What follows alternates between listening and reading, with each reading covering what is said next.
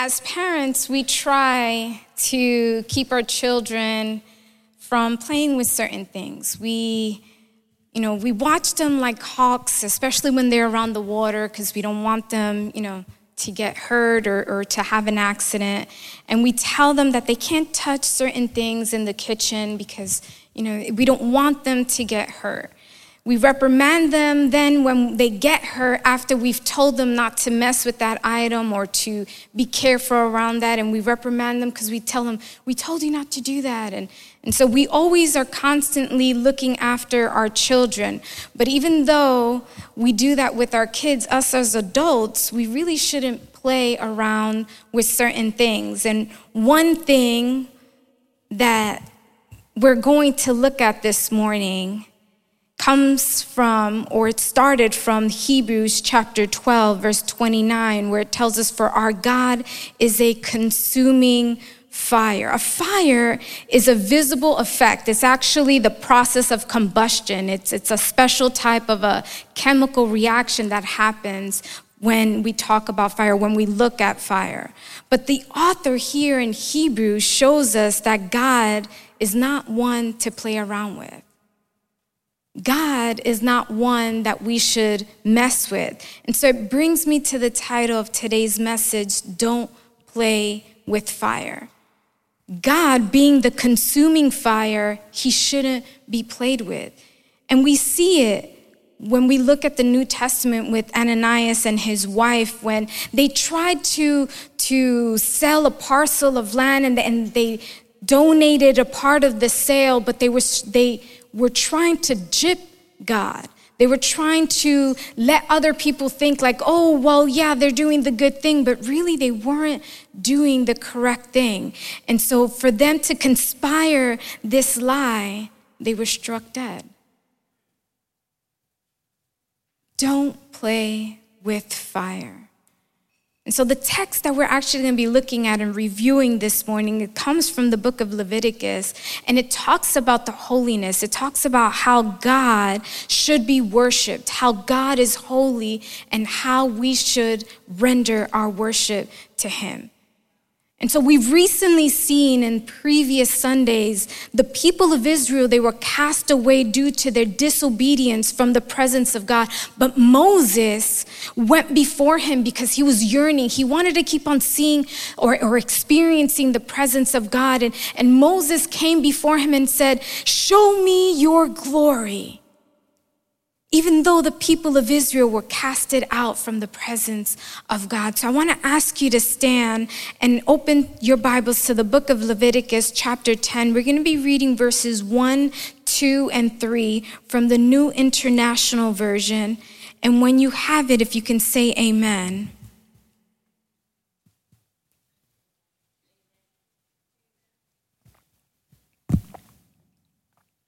Amen. The book of Leviticus, chapter 10, verses 1, 2, and 3 read Aaron's sons, Nadab and Abihu, took their censers, put fire in them, and added incense. And they offered unauthorized fire before, God, before the Lord, contrary to his command. So fire came out from the presence of the Lord and consumed them, and they died before the Lord. Moses then said to Aaron, This is what the Lord spoke of when he said, Among those who approach me, I will prove holy. In the sight of all the people, I will be honored. Aaron remained silent. Let's pray. Father, we come before you on this Sunday morning. We have worshiped you. We have poured out our hearts to you, Father. Now we ask that you minister to our hearts, that you talk to us, that you show us what you want us to understand from this passage, Father. We, I set myself aside, Father, and I ask that you minister to your people. In the name of Jesus, we pray. Amen and amen. Amen. You may be seated. So, in the passage that we just read, we see that there's these two young men, Nadab and Abihu, and these two, they actually decided that they were going to worship God, but and then they ended up dead. It's like, wow. It's like, could you imagine if that were to happen today? We come into church to, to worship God and then it's not done correctly. The, the, the service will actually end with funerals. Can you picture that? Let me give you some context behind where we read the tabernacle had just been completed. Aaron, who married Elisheba, had a total of four sons. He had Nabihu, no, Abihu, Nabab, Uh, Eleazar, and Ithamar. Sorry with my pronunciations. But he had four sons. And among his two oldest, they were the ones that would actually accompany Aaron with Moses and the elders, and they would go up to the Mount Sinai. And so these gentlemen, they knew, they had a firsthand experience when coming before the presence of God. But Aaron and his four sons, they were one of the first priests that were anointed by God for the people of Israel. But these two, they wanted to exercise their newfound rights of being priests. They wanted to worship God when they had just gotten the, the leadership role of priests. And so they took advantage of their position and they allowed their pride and their arrogance to take control. And they went up and they tried to worship. Now, H. Wayne House whom is a contributor to the Nelson Study Bible, said, Blessings that come as a result of obedience can be deadly when provoked by disobedience. Medicine in the right hands can heal and restore, but that same medicine in the wrong hands can destroy and kill. See, so our text shows us that these two guys, they took their position of being the priests, the first priest, they took it for granted. Their attitude that these two took after what they were assigned as, they, they took it for granted. They were like, well, I'm the priest, and I guess I can do what I want when I want and how I want it. They allowed their pride, their arrogance to bring an unauthorized fire before God. This unauthorized fire that they created, it wasn't requested by God. God didn't say, hey guys, I need you to surrender worship to me. God hadn't given them that instruction.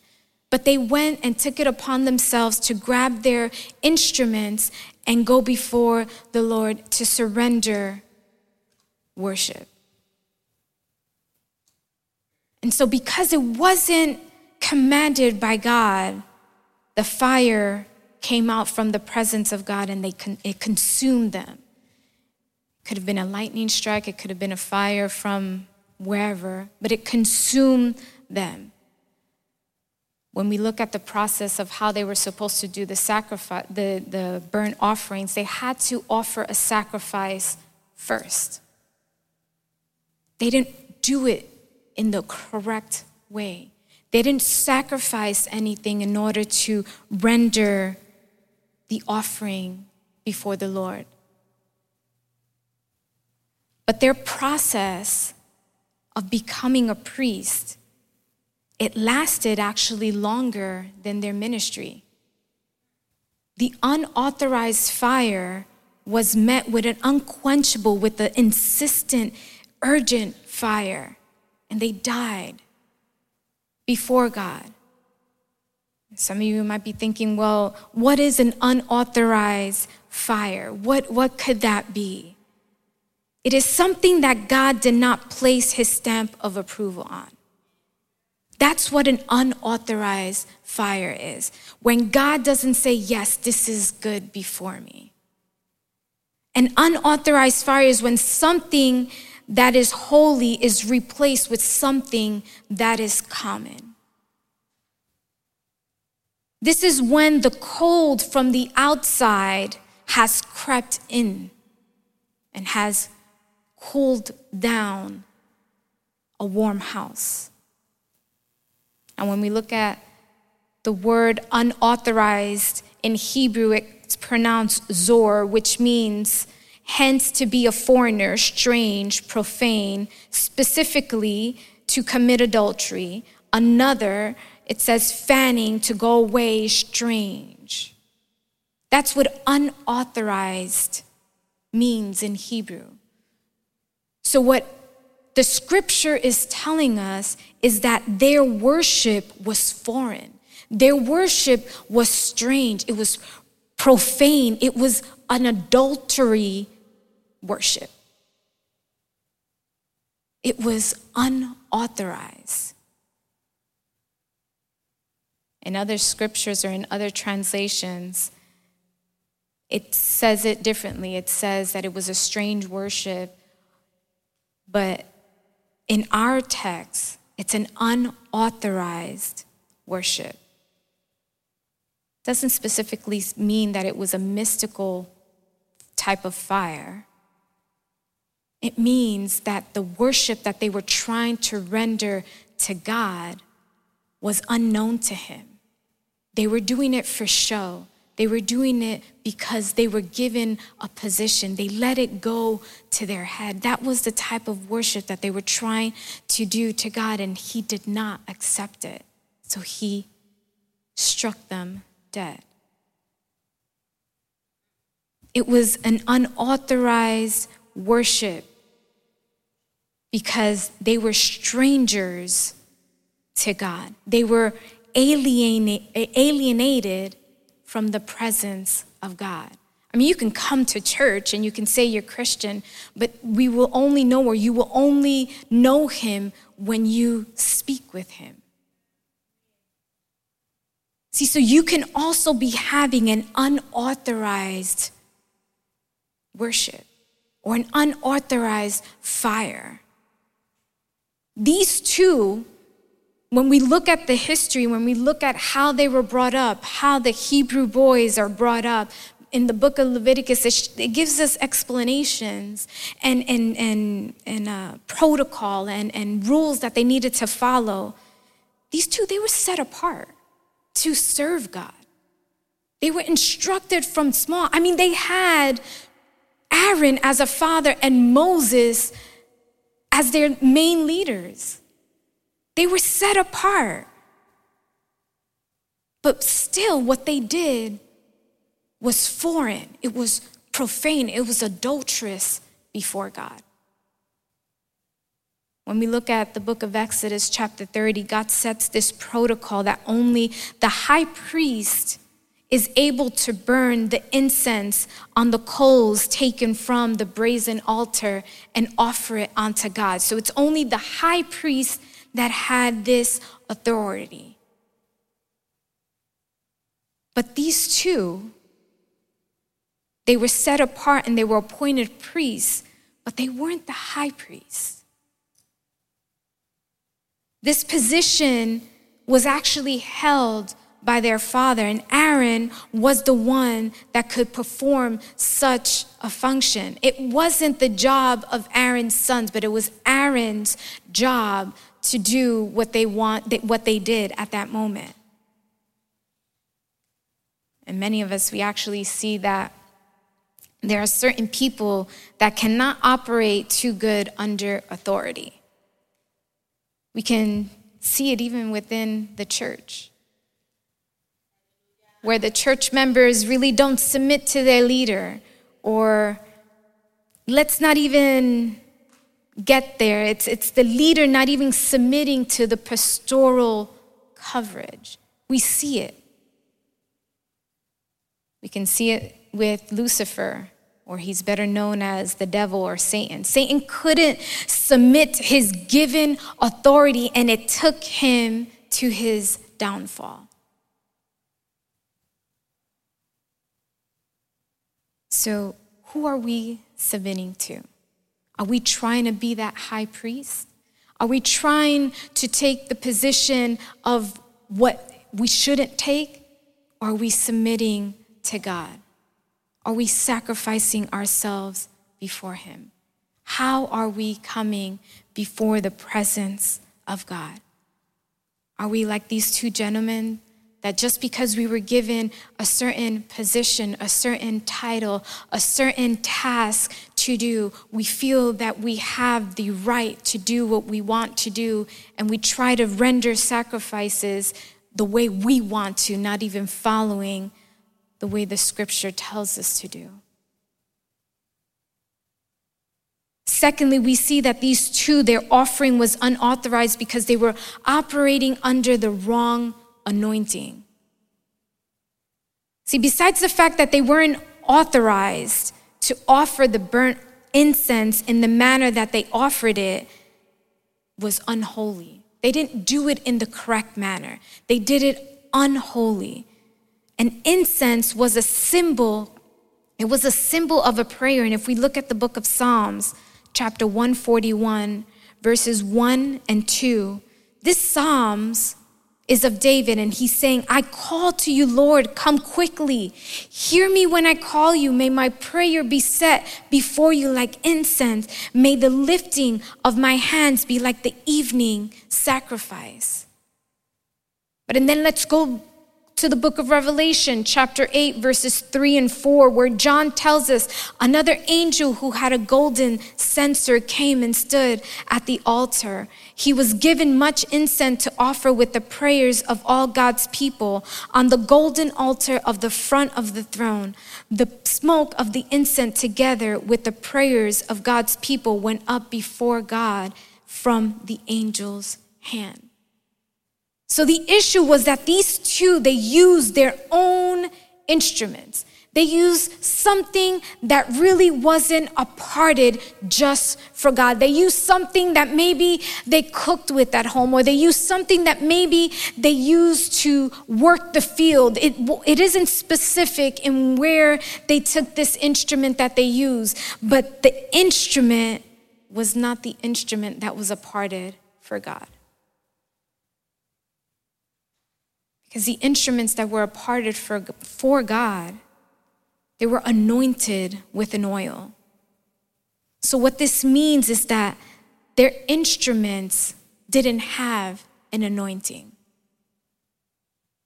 So, they were doing an unauthorized fire with unauthorized instruments. These two, they worship God, but they did it in their own way. They did it in the way that was convenient for him, for them. Like, well, God knows that I can't do it this way, so he's just gonna have to accept it. Or I can only do it at this time of the day, and it's just gonna have to do for my relationship with God. Do you worship God in your own way? Do you worship God in a manner that is most convenient for you?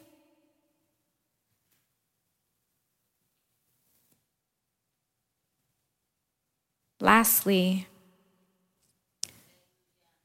their fire was unauthorized because the operating what they were operating was under the wrong attitude.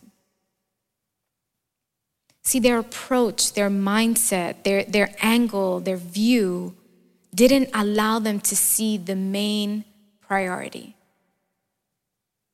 The main priority that they had was to serve. That was what they were set apart for. These two, since they were young, they were brought up a certain way. They were brought up to read the Word of God, to memorize it. They were brought up to dress a certain way, act a certain way. But they, in that process, forgot their priority. They forgot who was ahead of them. They forgot or pushed aside or took him for less. They lost their focus of God. They viewed themselves, once they received that position, as being better than everybody else. It made them forget of God and forget about His holiness. And so they acted this way. They went before him unauthorized, without him asking for it, with unauthorized instruments, and they wanted to do this sacrifice.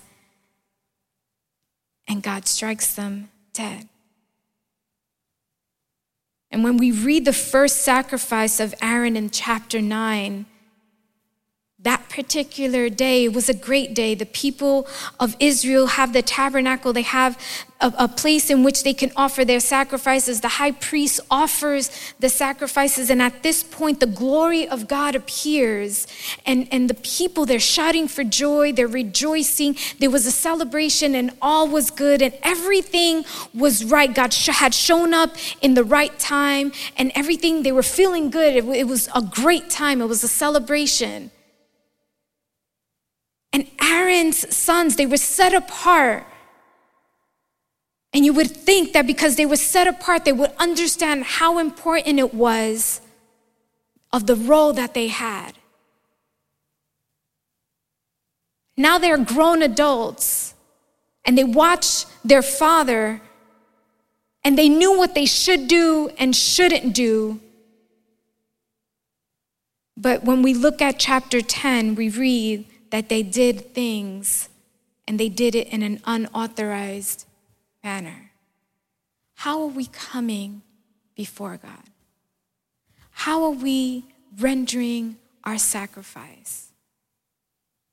How are we showing Him that we still see Him as holy? With this, I'm going to start to close. The title of the message, like I mentioned in a bit ago, is Don't Play with Fire. Aaron, though, he didn't fail as a father. These two, they grew up learning the law. They grew up learning the customs, the, the appropriate way, how to put on their tunics and which, which color went on top of which, and, and their sash, and, and what they should wear and how they should wear it. But what was missing from these two was a personal relationship with God. That's what they were missing. They knew all the customs, all the laws. They knew how to walk right, how to stand straight. They knew which hand to use with what. They knew how to handle themselves around certain people, the people with leprosy, the people that were sick. They knew all of that. But one thing that they lacked was the, rela- the relationship, the personal relationship with God. They had memorized everything that was put before them, but they lacked an intimate relationship with God. You see, because they were the type of mentality that they had was like, oh, it's the God of my father, it's the God of Moses, it's the God of Aaron but it wasn't their God. They knew of God, but they didn't know God. See, their fire was unauthorized because their worship was foreign to God. When we go to a different country, when we try to communicate with those people, we are considered foreigners because we're not from the land. We don't know their language. We don't know their customs. We don't know why they do certain things at certain times. In certain places of the world, on a Sunday, you cannot vacuum clean because it is a quiet day. certain places that you go that you can't even worship in public because it is not allowed. The worship that these two were trying to give to God, it was unauthorized because they were foreign to God. God did not know them. They didn't build a relationship with Him. So, what they were trying to give to God, He's like, What are you guys doing? I know your father, I know Moses, I know the other priests, but I don't know you. Their fire was unauthorized. They were absent from the presence of God. Their fire was unauthorized because it was adulterous. I mean, look at that word. It's like a word that we don't even want to use sometimes. They possibly acted this way because without a personal relationship with God, they replaced Him in their hearts. That's why their worship was unauthorized. It was adulterous because probably somebody else or something else had taken the position of God in their heart. It was profane, probably because this act was irrelevant. They weren't really looking at the power of God, but they were like, well, I have this position, and so I'm just gonna do this action. How are you? How is our sacrifice to God? Is your sacrifice actually showing God that He is number one? Is your, your sacrifice showing God that you respect Him and you want to give Him what He deserves? Is your sacrifice showing God that He is the one that is in control over you? You see, when we come to church and we worship, many of us actually are liars. Like, well, how can that be? There's a song that we sing here. It says, I surrender all. I surrender all. Are we actually surrendering all? When we come before Him and when we sing that song, are we actually surrendering all? How are we coming before Him? There's this saying that goes, let us check ourselves first before we wreck ourselves. Are we checking ourselves before we come before the Lord? This is totally different than, than coming before Him the way you are. It, it's, it's, I don't want you to mix those two things up. Yes, we come before Him the way we are. But what we're giving to Him, are we actually trusting the process? Are we actually going to give Him our all and depend on Him? How is our fire? Are we bringing our own instruments to render to Him? Or are we wanting to use the correct ones, the ones that are anointed with oil and the ones that are specific just for Him? Want to ask you to stand. When we talk about fire, fire actually doesn't have a shape, it doesn't have a substance. You really can't smell it or, or hear it. You can't touch it. I mean, you can. There would be a, an actually a, a great risk if you if you touch it. You can't weigh it or measure it or, or examine it with certain instruments. You can't even grasp it in its fullness because it never really stands still. But yet, there's no mistaking that the fire has an extraordinary power the fire that sweeps through miles of forest like a terrible wind, and the flickering of a candle that lights an old woman's way to her bed, or the burning logs on a sub zero night that save the pipes from freezing and give the summer dreams to the cat sleeping on the fireplace. Even from million miles away, the blaze of the sun that can turn the green earth into a desert and strike blind any who fail to lower their grace or their vision from it. The power of fire to devastate and to consume completely. The power of fire to purify by leaving nothing in its wake but a ash that the wind blows away like a mist. How are you coming before Him? Let us not play with fire because God at this moment may not do what He, do, he did to these two in the book of Leviticus. But let's not play with Him. Let's give Him what He deserves. Let, him, let us leave Him in that place. Let's not replace Him. There's no small sin. Every sin will cost the same to anyone that is caught sinning when Jesus comes to pick up his church. So it's not a small sin or a big sin, it's, it's all the same. But how we worship it actually matters. And the Bible is clear that God cares how we approach Him in worship. Because He tells us, as the Lord commanded, how are we coming before Him? these two gentlemen, they actually had a great example with Aaron. But maybe we need a better priest.